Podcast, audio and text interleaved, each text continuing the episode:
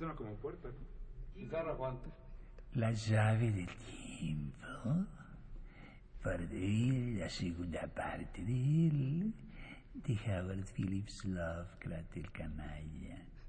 Participan eh, Patricia Yares, Homerito Asanlonsi, Manuelín, en la musicalización de Asastiquito, también el ronco Armandito Wilcox y desde luego Carlitos Montaño, también su servidor Juanito López Moctezuma, el vampiro. Estamos en la cueva número 2 de Radio Universidad UI. El Consejo Nacional para la Cultura y las Artes y Radio Universidad presentan.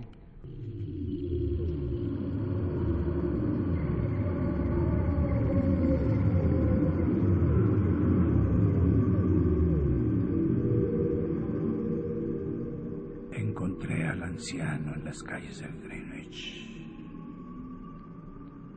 Me condujo hasta su hogar, si es que puede llamarse así, a la antigua mansión y derruida a la que me llevó. Supe entonces que está condenado a presenciar el horror.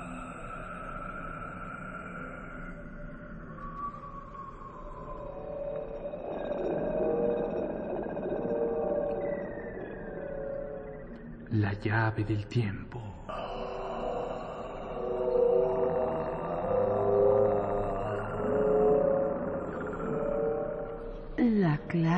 Del tiempo. La nave del tiempo.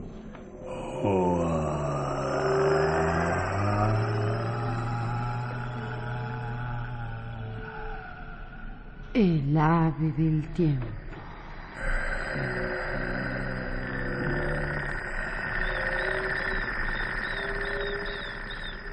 La segunda parte del cuento de Howard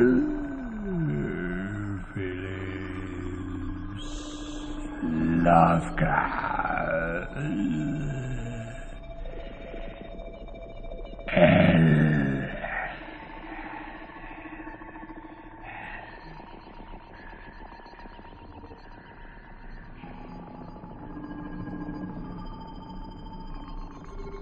me habló el anciano. Aquello que queremos podemos hacerlo surgir a nuestro alrededor. Y lo que no deseamos podemos hacerlo desaparecer. No pretendo que cuanto diga sea cierto en todos los sentidos. Sin embargo, es lo bastante cierto como para proporcionar un precioso espectáculo de cuando en cuando. Supongo que le encantaría tener de determinadas épocas una visión más clara de la que puede proporcionarle su imaginación. Así que le ruego que deseche cualquier temor ante lo que me propongo enseñarle. Venga a la ventana y no hable. A continuación, mi anfitrión me cogió de la mano y me llevó a una de las dos ventanas que se abrían a un lado de la larga y maloliente estancia, y el contacto de sus dedos me transmitió un frío que me recorrió todo el cuerpo. Su carne, aunque seca y firme, tenía la calidad del hielo, y estuve a punto de zafarme de su presa. Pero nuevamente pensé en el vacío y el horror de la realidad, y me dispuse intrépidamente a seguirle a donde quisiera llevarme. Una vez en la ventana, el hombre descorrió las cortinas y me indicó que mirase hacia la oscuridad exterior. Durante un instante no vi nada, aparte de una miriada de lucecillas vacilantes allá lejos, muy lejos. Luego, como en respuesta a un movimiento insidioso de la mano de mi anfitrión, un relámpago jugó por encima del paisaje y descubrí que me asomaba un mar de lujuriante follaje, de follaje no contaminado, y no a un mar de tejados, como habría esperado cualquier mente normal. A mi derecha el Hudson brillaba perversamente, y más allá, frente a mí, observé el centelleo malsar de una inmensa marisma constelada de nerviosas luciérnagas se apagó el relámpago y una sonrisa maligna iluminó el cerúleo rostro del viejo nigromante. Eso fui antes de mis tiempos, antes de los tiempos del nuevo propietario. Pero probemos otra vez. Sentí que me abandonaban las fuerzas, más aún que ante la odiosa modernidad de aquella ciudad maldita. Dios mío, murmuré, puede hacer eso con cualquier época. Sí. Al verle asentir y descubrir los negros tocones de lo que en otro tiempo fueron dientes amarillos, me agarré las cortinas para evitar caerme. Él me sujetó con su garra fría y terrible y repitió su gesto insidioso. Nuevamente surgió un relámpago, pero esta vez iluminó un paisaje no del todo extraño. Era Greenwich, el Greenwich de otros tiempos, con algún que otro tejado o fila de fachadas aquí y allá, tal como los vemos hoy, aunque con verdeantes callejas y prados y hermosas zonas comunales. La marisma seguía brillando más allá, pero a lo lejos vi los campanarios de lo que entonces era todo Nueva York, con las iglesias de la Trinidad, San Pablo y la llamada Break Church dominando a sus hermanas, y una débil neblina de humo de leña extendiéndose por encima de todo. Aspiré profundamente, aunque no tanto por la visión misma como por las posibilidades que evocó mi imaginación aterrada. Podría, se atrevería a alejarse más, dije con temor, y creo que él compartió este temor durante un segundo, pero recobró su sonrisa malévola. Alejarme más.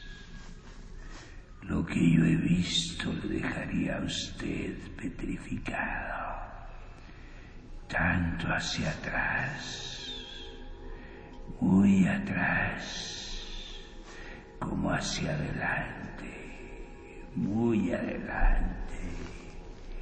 Mire, estúpido pusilánime. Eh. Y al tiempo que gruñé esta frase para sí, hizo un nuevo gesto provocando en el cielo un relámpago más cegador que los dos anteriores. En espacio de tres segundos enteros pude ver una visión pandemónica y en esos segundos contemplé un paisaje que en adelante atormentará siempre mi sueño.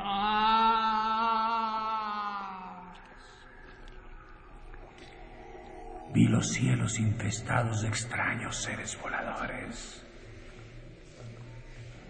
Y por debajo de ellos, una ciudad negra infernal de gigantescas terrazas de piedra, impías pirámides que se elevaban salvajemente hasta la luna e innumerables ventanas iluminadas con luces demoníacas e hirviendo de forma nauseabunda en aéreas galerías, vi a las gentes amarillas y de ojos rasgados que poblaban esa ciudad, vestidas horriblemente de rojo y naranja, y danzando incesantamente al son febril de unos timbales, al son del estrépito obsceno de los crótalos.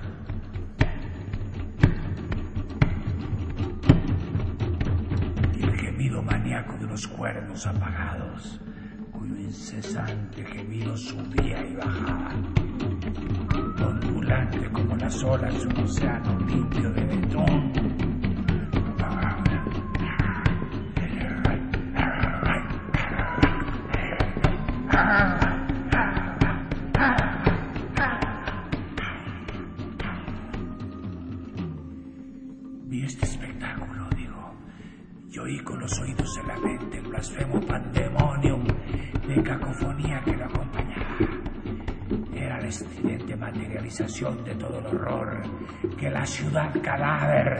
había agitado siempre en mi alma, y olvidando la advertencia de que permaneciese callado, ¡ah! grité, ¡ah! grité, ¡ah! grité, hasta que mis nervios se desmoronaron y los muros temblaron a mi alrededor. Cuando el relámpago se apagó, vi que mi anfitrión temblaba también. Una expresión de sobrecogido horror medio borraba la acerada contracción de furia que mis gritos habían provocado en él. Se tambaleó, se agarró a las cortinas como había hecho yo antes y agitó la cabeza salvajemente como un animal atrapado. Bien sabe Dios que tenía motivos, porque al apagarse el eco de mis gritos, soy un rumor tan infernalmente sugerente que solo la entumecida emoción me mantuvo consciente y dueño de mis sentidos. Era el crujido incesante y solapado de la escalera que había al otro lado de la puerta, como si subiese por ella una horda de pies descalzos o calzados con mocasines. Finalmente, se oyeron las firmes y cautelosas sacudidas del picaporte de latón que centelló la débil luz de las velas. El anciano arañó, escupió hacia mí en el aire mohoso y me ladró cosas al tiempo que oscilaba agarrado a la cortina amarilla. La luna llena.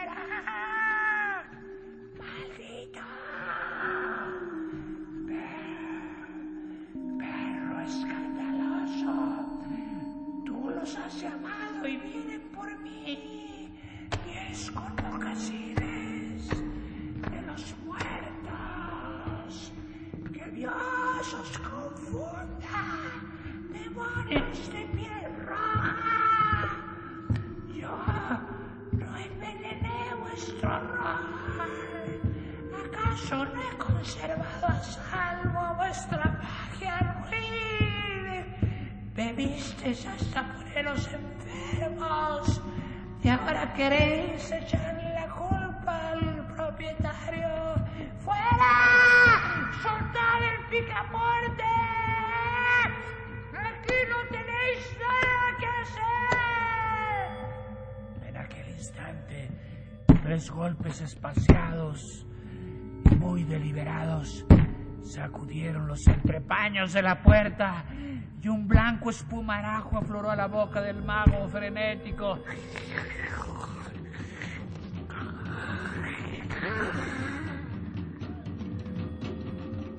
Su pavor, convirtiéndose en férrea desesperación, dio lugar a que renaciera su furia contra mí. Dio un paso tambaleante hacia la mesa en cuyo extremo me apoyaba yo.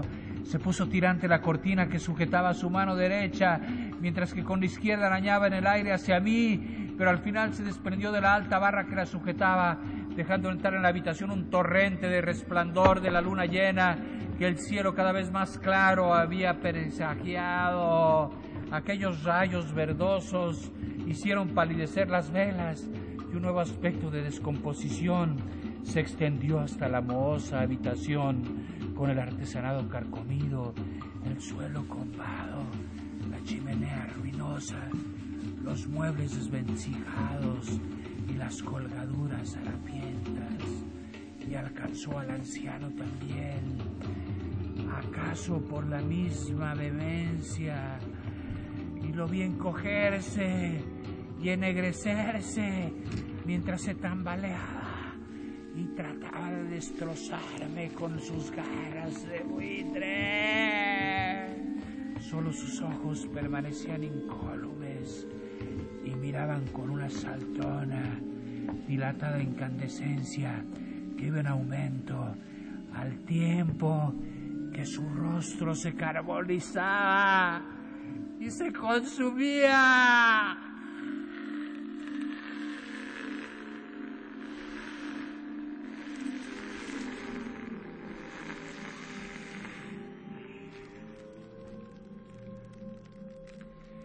Se repitieron los golpes con más insistencia y esta vez sonaron a metal.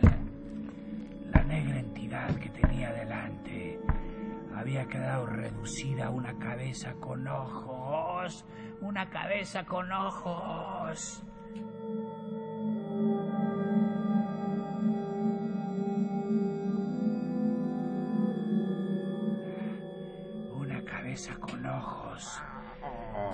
Trataba impotente de arrastrarse por el suelo combado en dirección a mí y lanzaba de cuando en cuando pequeños escupitajos de malicia inmortal.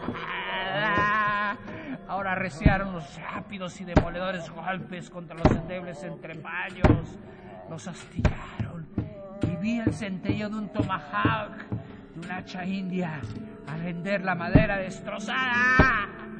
No me moví porque no me sentí capaz, pero observé atontado mientras la puerta caía destrozada en medio del flujo de una sustancia negra salpicada de ojos relucientes y malévolos. Se derramó como una espesa marea de aceite. Reventó un tabique carcomido. Volcó una silla al extenderse. Y finalmente se desparramó por debajo de la mesa y por todo el suelo de la habitación, como buscando la ennegrecida cabeza, cuyos ojos seguían mirándome. Se cerró en torno a ella y la engulló totalmente. Después empezó a retroceder llevándose a su invisible presa sin tocarme a mí. Se desplomó hacia la puerta y se retiró hacia la escalera, cuyos peldaños crujieron como antes, aunque en orden inverso.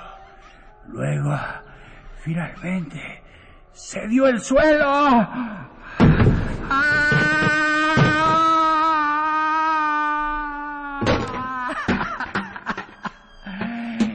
precipité sin aliento en la oscura cámara de abajo, atestada de telarañas, medio desvanecido de terror.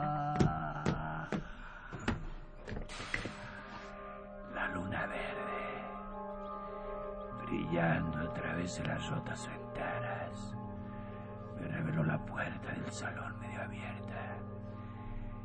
Y mientras me levantaba del suelo, sembrado de cascotes, y me libraba del techo cálido.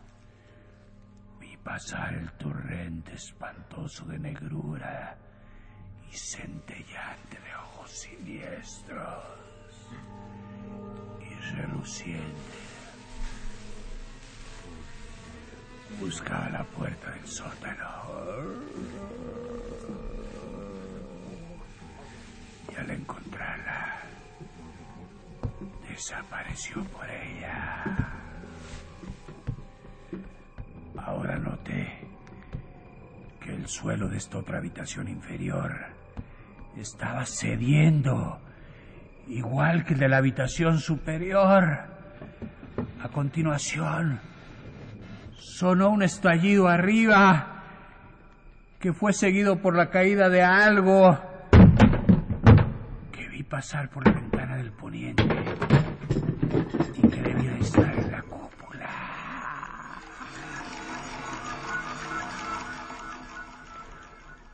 Desembarazado de los escombros, crucé el piso y corrí hacia la puerta.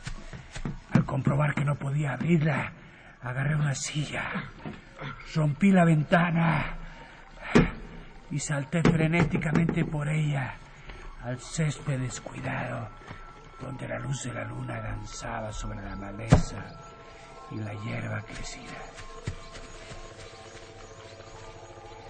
La tapia era alta y todas las ventanas y las entradas estaban cerradas con llave. Pero ayudándome con un montón de cajones que había en un rincón, conseguí trepar a lo alto y sujetarme a una gran urna de piedra que allí había. Ah, en mi agotamiento, no vi a mi alrededor más que extrañas paredes y ventanas y viejas techumbres holandesas. No descubrí en ninguna parte la empinada calle por la que había subido al llegar. Y lo poco que conseguí distinguir quedó sumergido rápidamente en la niebla que subía del río a pesar del resplandor de la luna. De repente, la urna a la que me había sujetado empezó a temblar, como si compartiese mi vértigo mortal. Y un instante después, se soltó mi cuerpo. ¡Ah! Precipitándose no sé a qué destino. El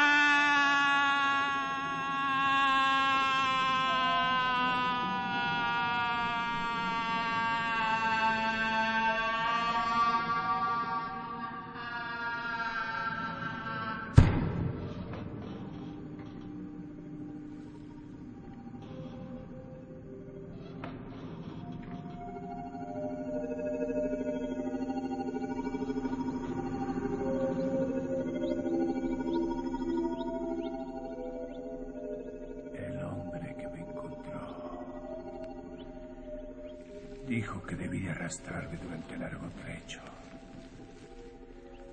a pesar de mis huesos rotos, ya que había dejado un rastro de sangre. Hasta donde él se había atrevido a mirar. La lluvia que comenzaba a caer. Corrompuyó pronto esta conexión escenario de mi ordalía. Y los informes solo pudieron determinar que salí de algún lugar desconocido, llegando hasta la entrada de un patio pequeño y oscuro, frente a Perry Street.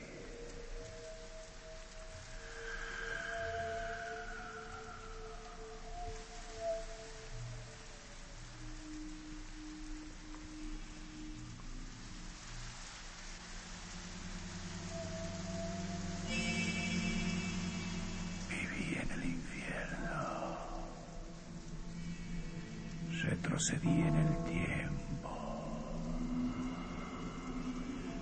La ventana maldita mostraba eras antiguas.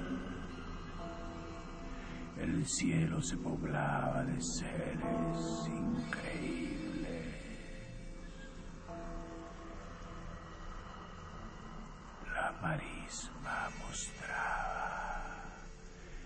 Individuos informes surgidos del averno. Recorrimos los siglos desde antes de la historia.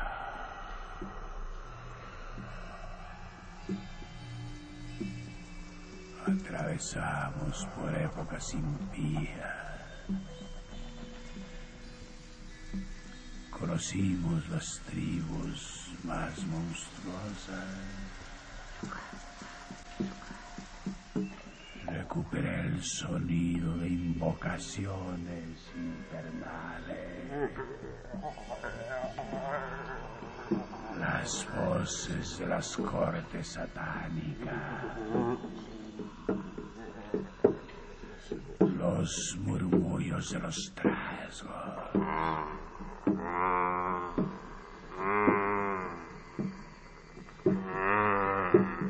Incubos innombrables. Nueva York desaparecía y se convertía en el infierno.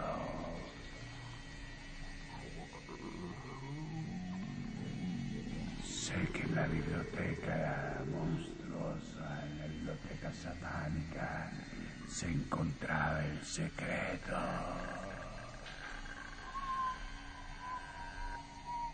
Sé que algún día la cabeza informe del viejo, la cabeza devorada por el monstruo venido de otra historia, me seguirá en la noche.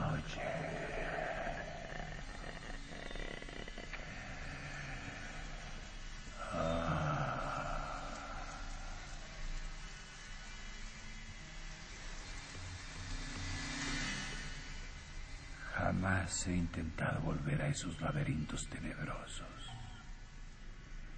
Ni enviaría allí a ningún hombre en su sano juicio. No tengo idea de qué ser era aquel.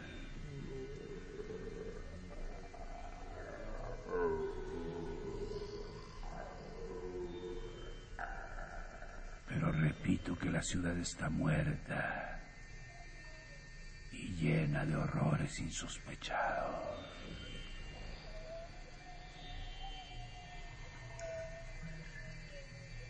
No sé a dónde habrá ido. Yo he regresado a casa, a las callejuelas puras de Nueva Inglaterra.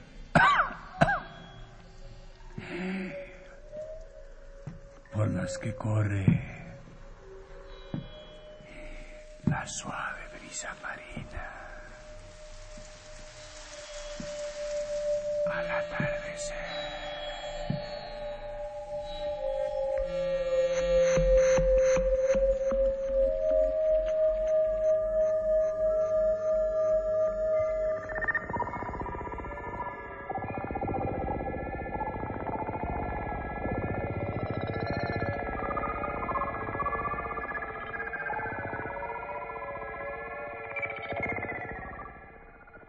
Consejo Nacional para la Cultura y las Artes y Radio Universidad presentaron La llave del tiempo. La clave del tiempo.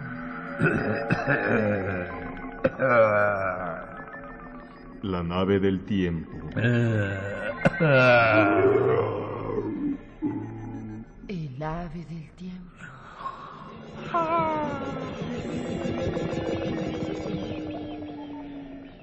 La parte final de la historia de Howard Phillips Lovecraft.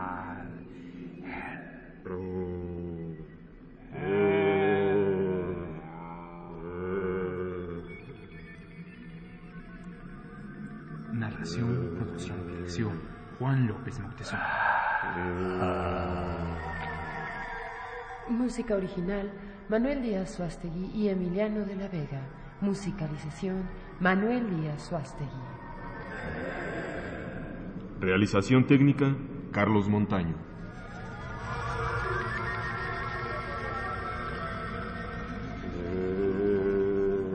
Locutores Homero Bazán Longi. Armando Wilcox Hoyos. y Patricia Illanes. Producción general Patricia Yales.